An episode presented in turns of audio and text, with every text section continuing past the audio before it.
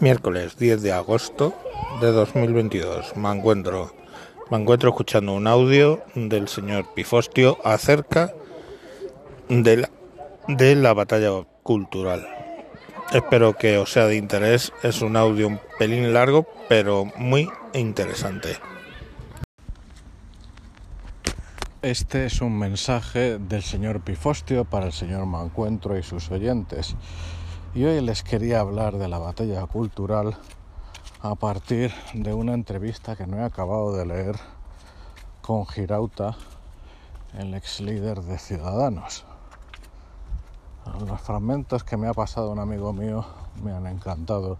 Me han encantado porque, sobre todo,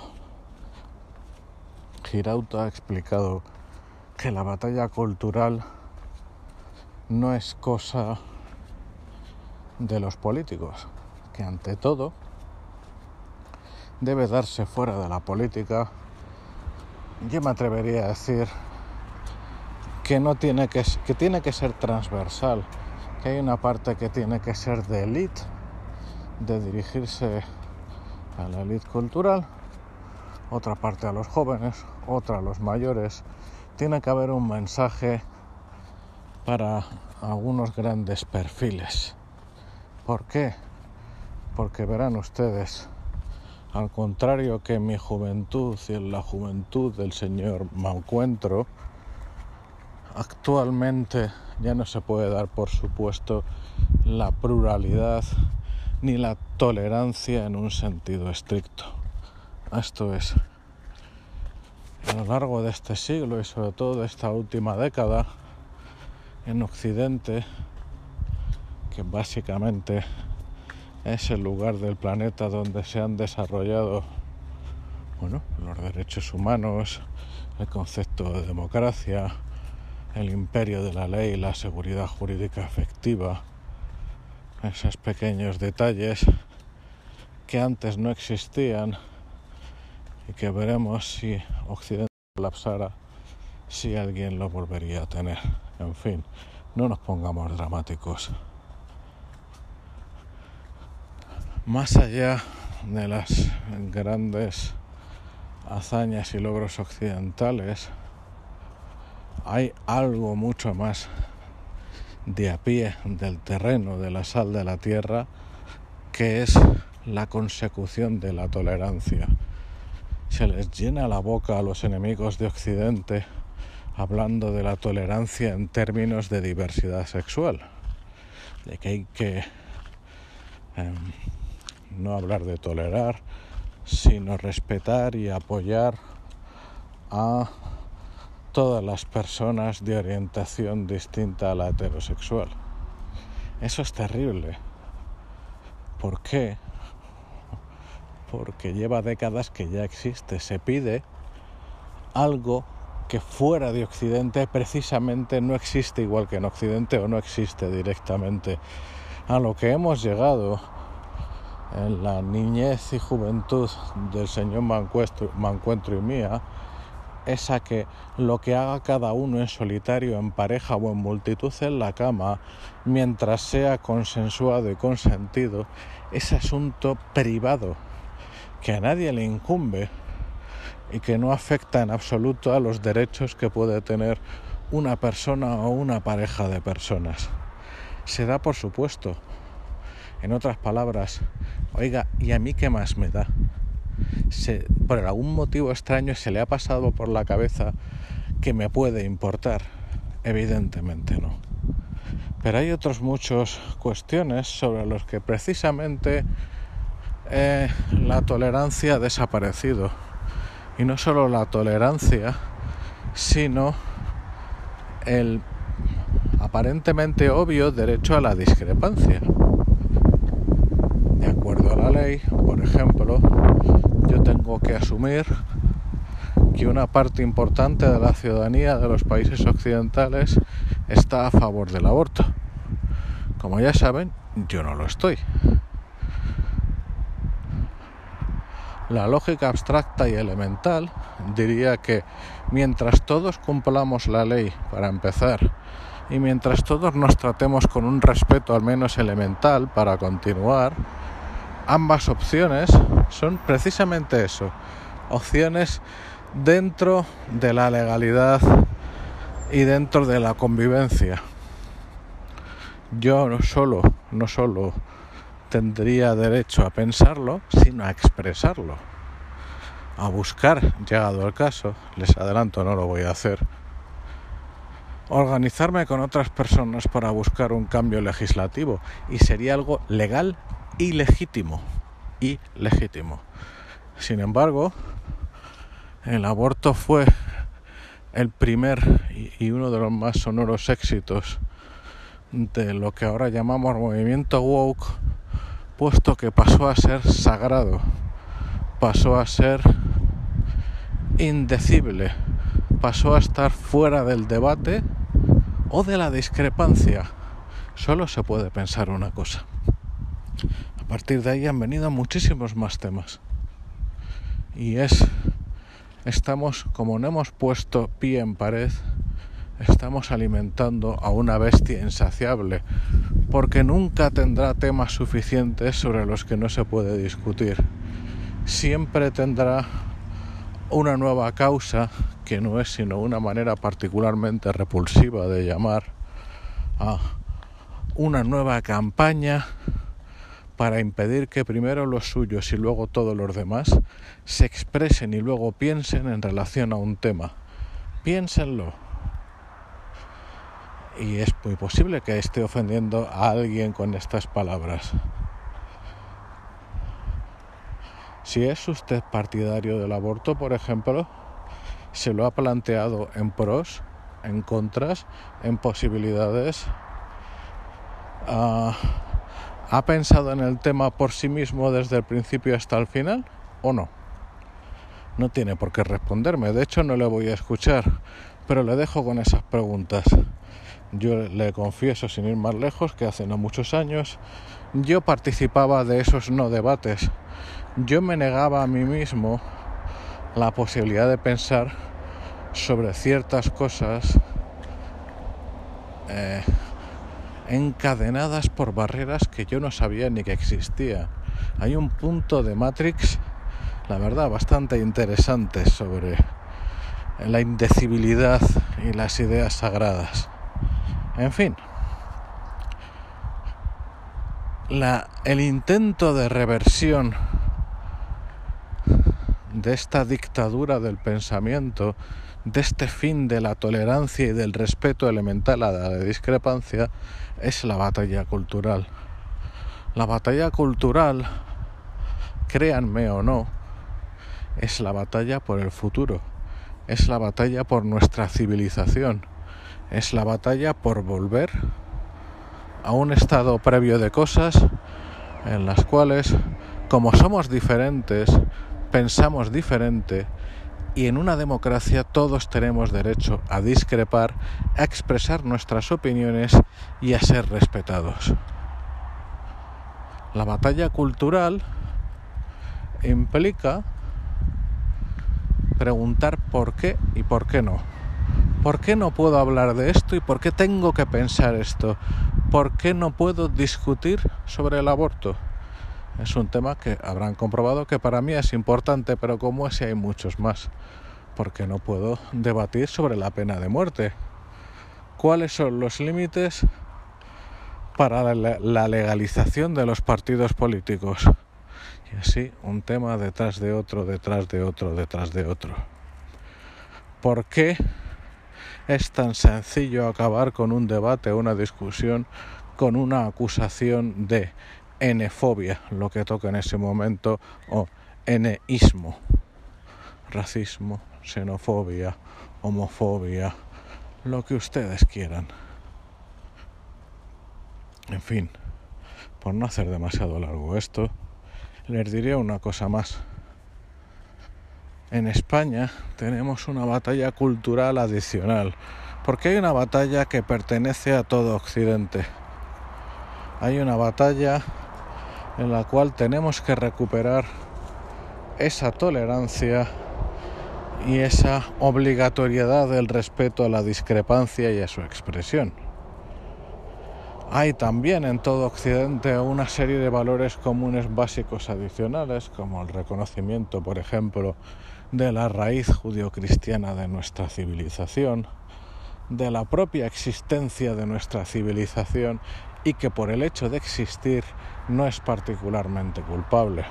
Occidente como un todo tiene su carga a la espalda de pecados, errores y crímenes, por supuesto, pero eso no implica que cargue el peso de todos los pecados del mundo de toda la historia a sus espaldas y por supuesto no es irredimible. Verán, cuando yo era joven se me enseñó que no había razas y biológicamente es un hecho.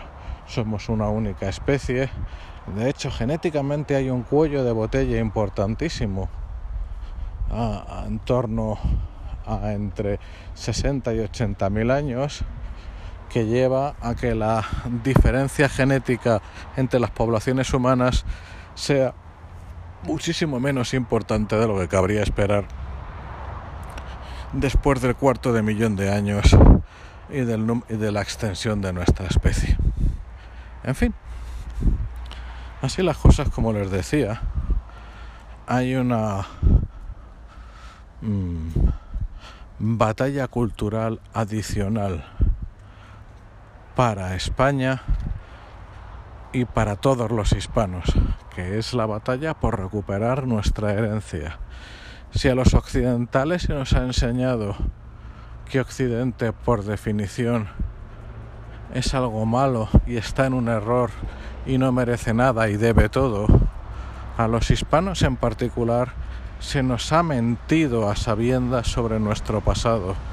Se nos ha hecho creer que éramos lo que no éramos y que no éramos lo que éramos. Se nos ha hecho creer, por ejemplo, que hispanidad significa intolerancia, genocidio, masacre y robo.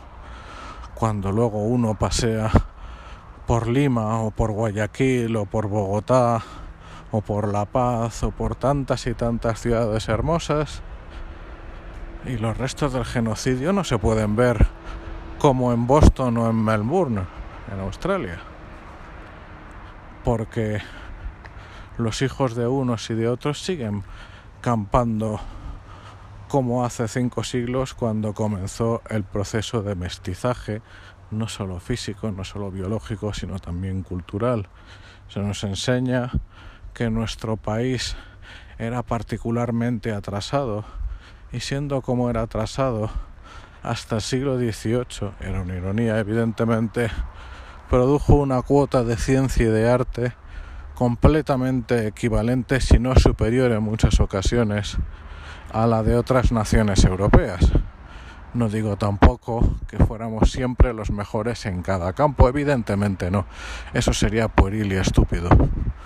Sin embargo, el atraso de país no se sostiene salvo por un pequeño detalle. Verán ustedes, en España tenemos el problema de que la legitimación de la nueva dinastía en 1711, la dinastía borbónica, se construyó a partir de la deslegitimación de la anterior. Se habló de atraso para justificar y asentar la presencia no solo de una nueva dinastía, que eso era un tema de apellidos y herencia, sino de una élite administrativa que sustituía a la anterior y que no precisamente lo hizo para bien, especialmente en América. El segundo golpe que recibimos es la guerra de la independencia. El daño provocado a la limón por franceses e ingleses dejó el país completamente devastado, con una cifra de muertos extraordinaria y una destrucción de la economía y de las haciendas aún mayor. Pero lo que es peor, esas circunstancias de ruina dejaron sembrado una crisis política que duró un siglo entero y que un país que había sido rico y próspero, tan rico y tan próspero que pudo poblar, eh, bueno, contribuir a la población de un continente entero, quedó no solo en la ruina, sino con la idea de atraso. Pero verán, y esto va para los oyentes del señor Mancuentro, que son novohispanos, que son hispanos de la gran hispanidad, de la, de la parte mayor de la hispanidad, que es la de la parte occidental del Atlántico. Como sabrán, como empieza a decirse, como en YouTube y en otras plataformas hay compatriotas suyos que toman la palabra, la historia de sus independencias es una terrible mentira construida para justificar lo injustificable que fue el empobrecimiento de una de las regiones más ricas de la Tierra, de una región que hasta 1804 empleaba la misma moneda desde Tierra del Fuego hasta Oregón, de una región hasta 1804 que había conocido tres siglos consecutivos de paz y de crecimiento, y de repente una región que se fragmenta en 20, bueno, de los cuatro virreinatos se transforma en 20 países, algunos de los cuales viven a renglón seguido más de 100 años de guerras civiles y matanzas continuadas. Lo que no había ocurrido en tres siglos ocurre en uno. Los países más ricos pasan a la pobreza más abyecta. Y entonces, para no aceptar el error que fue, no digo separarse de España, o no digo separarse de la España europea, eso probablemente no, no era evitable, pero sí separarse en 20 países, sí pelearse entre ellos y dentro de cada uno de ellos, y en resumen, sí quedarse como 20 naciones débiles con un vecino depredador arriba. Para no aceptar todo eso, les cuentan la mentira de que los españoles, o sea, ustedes, sus antepasados vinieron a robar y a masacrarles a los antepasados de ustedes, que yo no sé si son ustedes, su tataranieto era zombie o algo así y se reprodujo después de muerto, o de dónde salió todo el dinero para levantar todo lo que se construyó durante tres siglos a lo largo de todo un inmenso continente.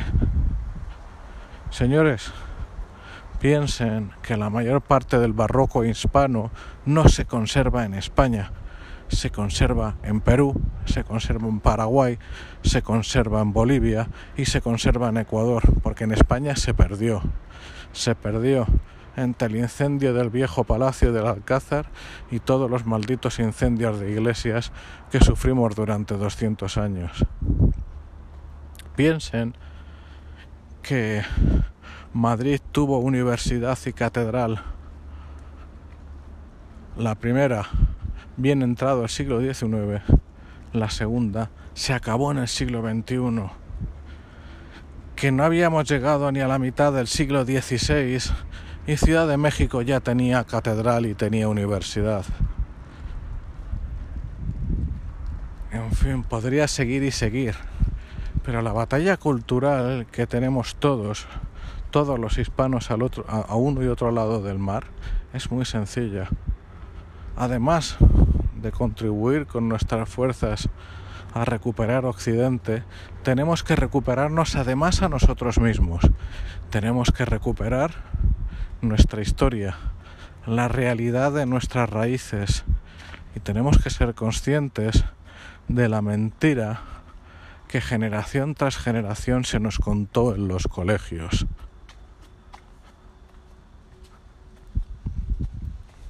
No sé, no soy muy optimista.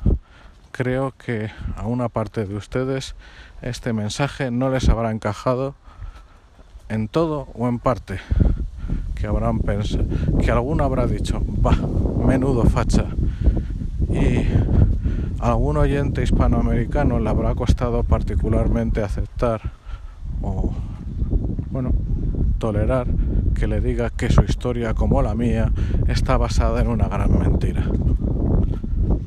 No puedo hacer nada más de lo que ya he hecho, que es tratar de explicarlo en pocos minutos. Pero verán ustedes, si Occidente sigue perdiendo la batalla cultural, no habrá Occidente. Es muy sencillo, no hay planes conspiranoicos tipo el plan Kalergi. No, es mucho más sencillo. Una civilización no sobrevive sin valores.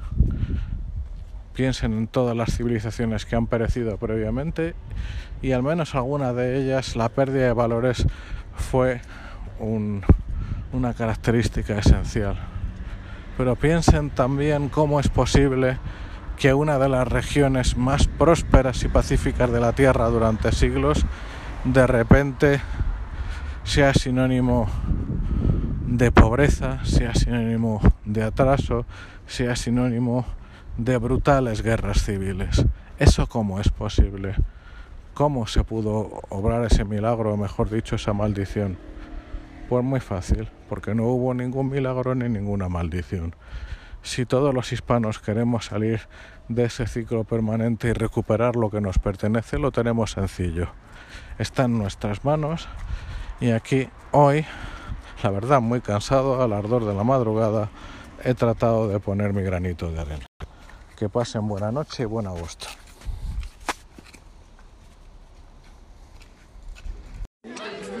Bueno, pues ya os dije que era un audio interesante.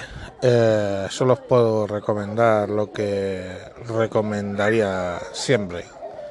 No deis por perdida la batalla cultural, seguir con ella, seguir dando la lata, seguir siendo represaliados en la en las redes sociales eh, por esta izquierda autoritaria que ahora nos gobierna y que a nivel planetario está teniendo tanto predicamento y nada, la lucha sigue hasta que uno se retira o muere, pues ni retallarse ni morir. Venga, chao.